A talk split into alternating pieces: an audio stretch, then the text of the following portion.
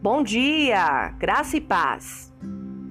Na igreja, domingo, a mensagem foi tão simples, mas tão maravilhosa que gostaria de compartilhar com você de forma bem resumida, desejando que esta também fale profundamente contigo. O texto bíblico que fundamenta a mensagem está em Mateus, capítulo 4, versículos 1 a 11. A passagem fala sobre a tentação de Jesus no deserto. É muito interessante notar que Jesus havia acabado de passar por uma experiência extraordinariamente linda em seu batismo e logo depois foi conduzido ao deserto, onde jejuou por 40 dias e noites, sendo tentado em seguida. A questão é que muitas vezes vivemos épocas de milagres indescritíveis e chegamos a acreditar que não passaremos mais pelos desertos. E neste texto, a Bíblia nos apresenta um quadro diferente disso. Temos de estar alerta constantemente, sem exceções. Jesus, no deserto, estava vulnerável, sozinho, faminto, era uma presa fácil. Acredite, são nesses momentos que somos tentados, quando a tensão física ou emocional é grande. Este é o momento em que o inimigo nos ataca. E não se engane, mesmo nos momentos em que você acha estar forte, o inimigo não vai ficar parado. Por exemplo, Jesus poderia ter se orgulhado por ficar tanto tempo em jejum.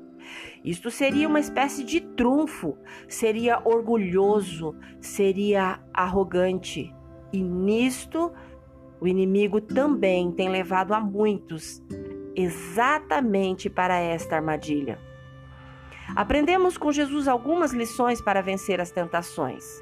No versículo 3 temos a primeira lição: a tentação de colocar as necessidades físicas acima das espirituais. Significa colocar as minhas necessidades, as minhas prioridades acima da vontade de Deus. Nos versículos 5 a 7, visualizamos a segunda lição, a tentação de usar o nome de Deus para dar cobertura a atitudes erradas, ou seja, usar o nome e o poder de Deus para dar legalidade aos nossos comportamentos errados.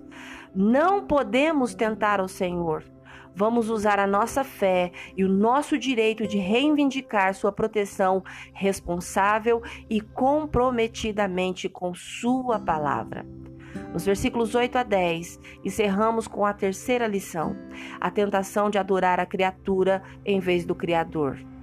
Adorar a criatura e não o Criador tem sido uma das maiores mentiras atualmente.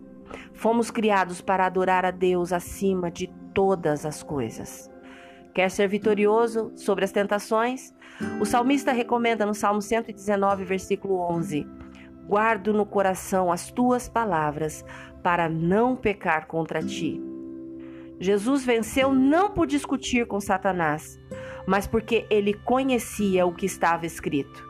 E finalmente, no versículo 11 do capítulo 4 de Mateus, a gente pode observar o seu triunfo sobre a tentação. Se você crê e deseja, ore comigo agora. Senhor Jesus, que eu não seja tentado. Mas se acaso a tentação chegar, me ajude a lembrar da tua palavra e que tens um propósito em minha vida. Amém. Deus te abençoe com um dia maravilhoso. Graça e paz. Bom dia!